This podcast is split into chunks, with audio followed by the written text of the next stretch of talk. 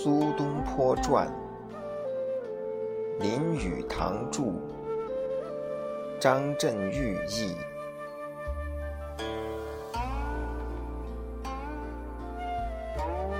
元序。我写苏东坡传，并没有什么特别理由，只是以此为乐而已。存心给他写本传记的念头，已经存在心中有年。一九三六年，我全家赴美时，身边除去若干精选的、排印细密的中文基本参考书之外，还带了些有关苏东坡的。以及苏东坡著的真本古籍。至于在行李中占很多地方一事，就全置诸脑后了。那时我希望写一本有关苏东坡的书，或是翻一些他的诗文，而且，即便此事我不能如愿，我旅居海外之时，也愿身边有他相伴。像苏东坡这样富有创造力，这样守正不阿，这样放任不羁，这样令人万分倾倒而又望尘莫及的高士，有他的作品摆在书架上，就令人觉得有了丰富的精神食粮。现在，我能专心致力写他这本传记，自然是一大乐事。此外，还需要什么别的理由吗？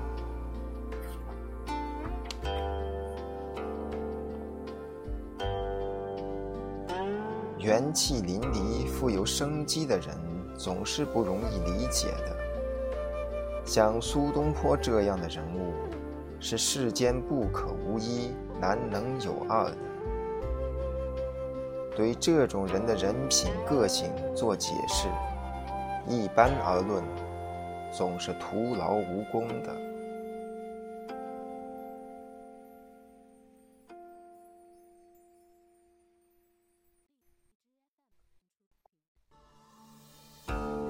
在一个多才多艺、生活上多姿多彩的人身上，挑选出他若干使人敬爱的特点，倒是轻而易举。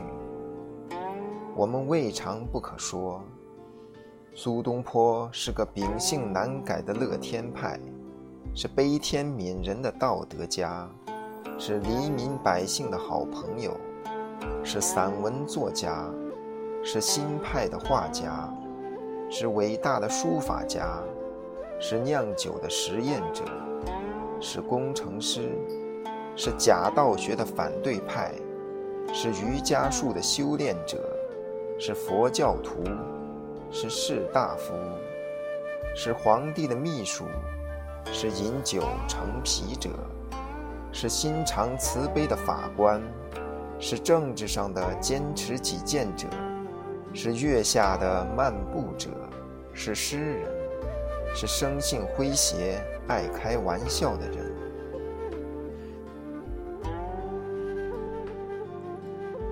可是。这些也许还不足以勾画出苏东坡的全貌。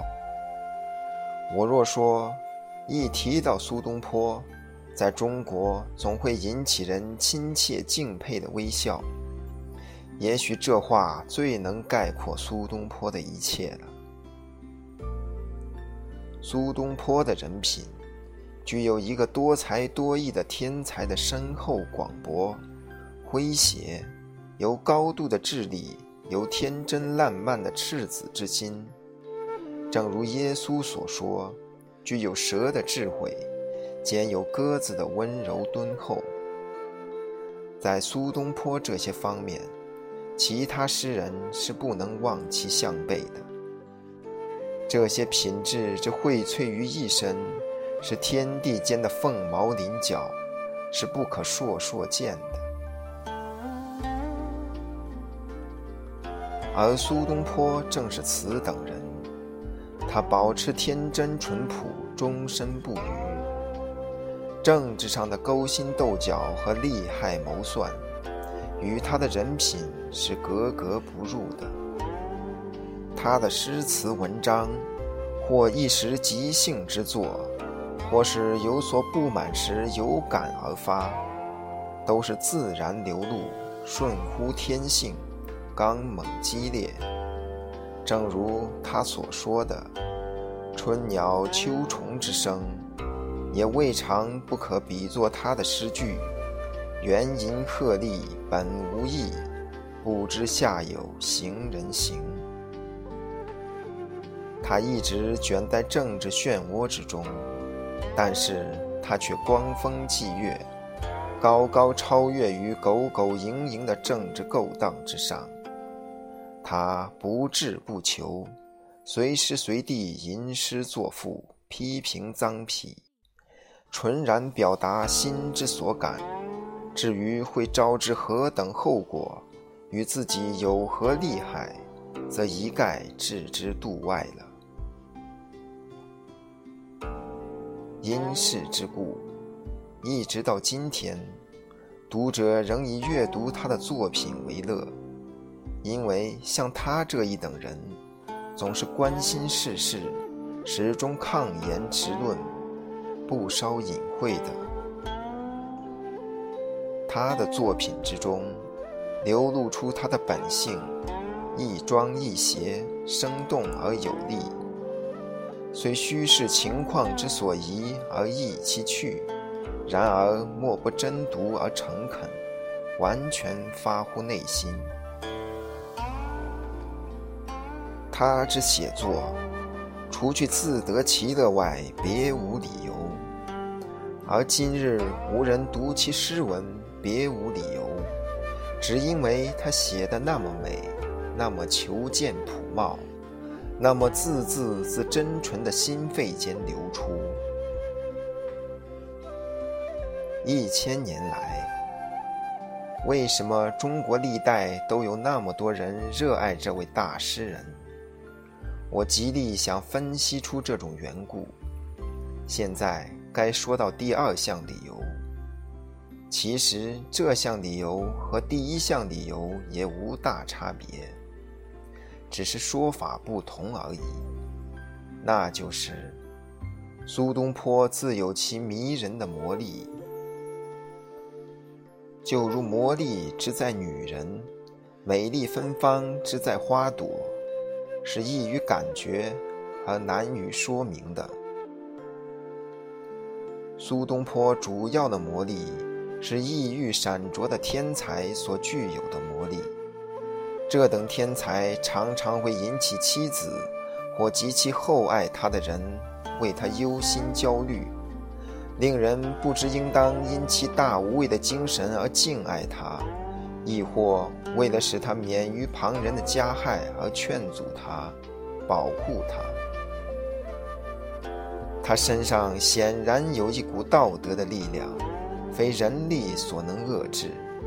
这股力量由他咕咕落地开始，即强而有力地在他身上运行，直到死亡封闭上他的嘴，打断了他的谈笑，才停止。他挥动如船之笔，如同儿戏一般。他能狂妄怪癖，也能庄重严肃；能轻松玩笑，也能郑重庄严。从他的笔端，我们能听到人类情感之弦的震动，有喜悦，有愉快，有梦幻的觉醒，有顺从的忍受。他享受宴饮，享受美酒，总是热诚而友善。他自称生性急躁，遇有不切心意之事，便觉得如蝇在石，吐之方快。一次，他厌恶某诗人之诗，就直说那正是东京学究饮私酒，是胀死牛肉，醉饱后所发者也。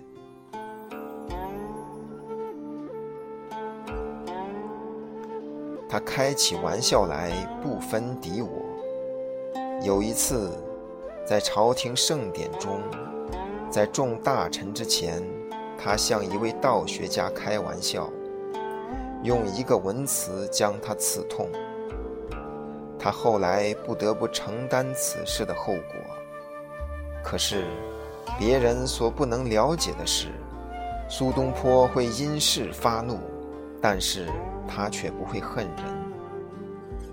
他恨邪恶之事，对身为邪恶之人，他并不记挂心中，只是不喜爱此等人而已。因为恨别人是自己无能的表现。所以，苏东坡并非才不如人，因而也从不恨人。总之，我们所得的印象是，他的一生是载歌载舞，深得其乐；忧患来临，一笑置之。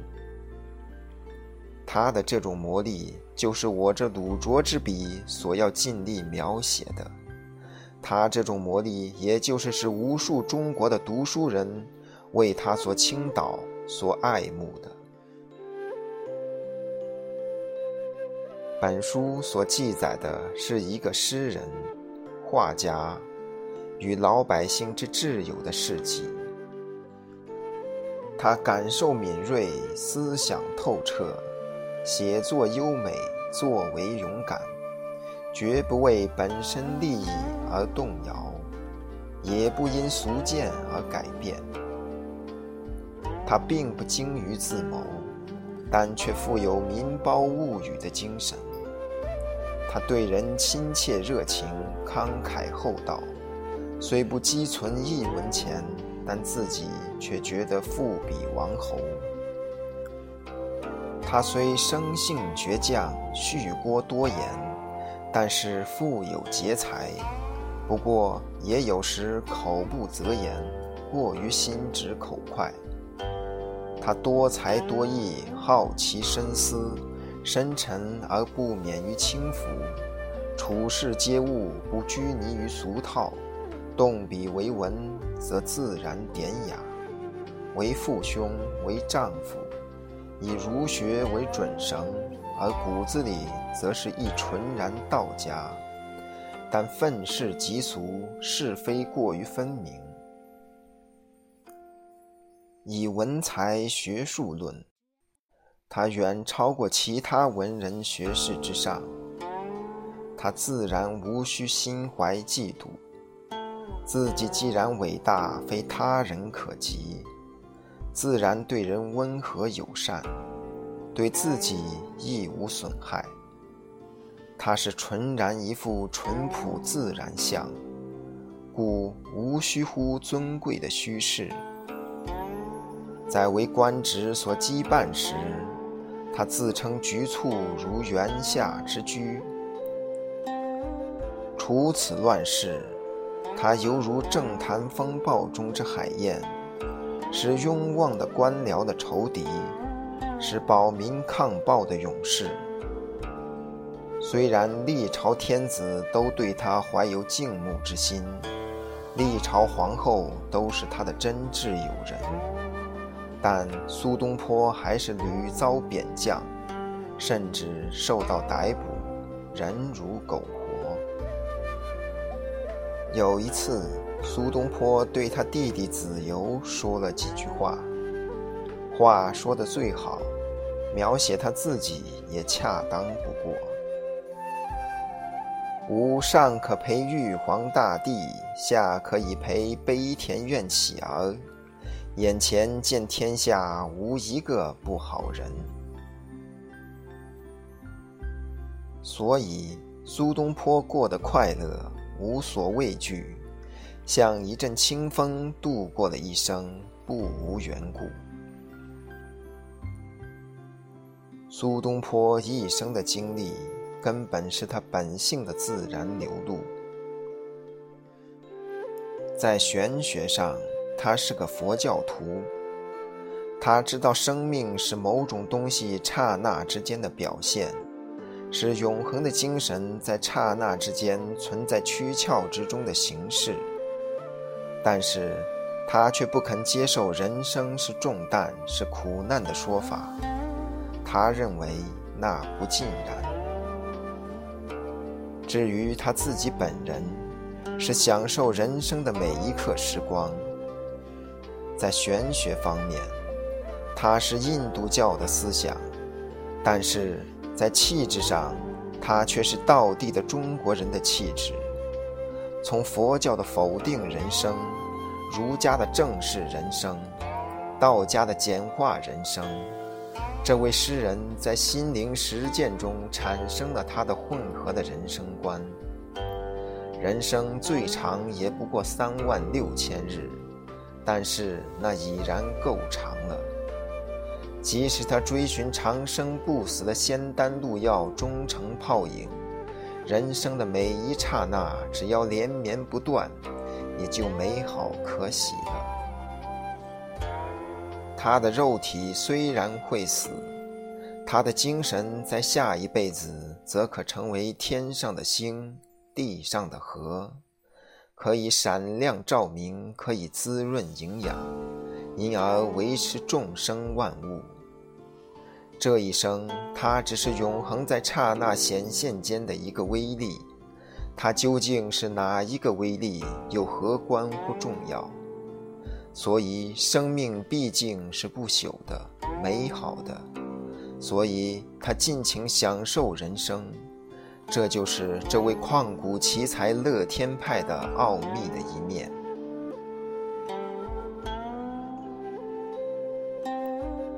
本书正文并未附有脚注，但曾细心引用来源可征之资料，并尽量用原来之语句。不过，此等资料之运用，表面看来并不明显意见。因所据来源全系中文，供参考之脚注对大多数美国读者并不适用。资料来源可查书后参考书目。为免读者陷入中国人名复杂之苦恼，我已尽量淘汰不重要人物的名字，有时只用姓而略其名。此外，对人也前后只用一个名字，因为中国文人有四五个名字。原文中引用的诗，有的我译英诗，有的因为句中有典故，译成英诗之后古怪而不像诗。若不加冗长的注解，含义仍然晦涩难解。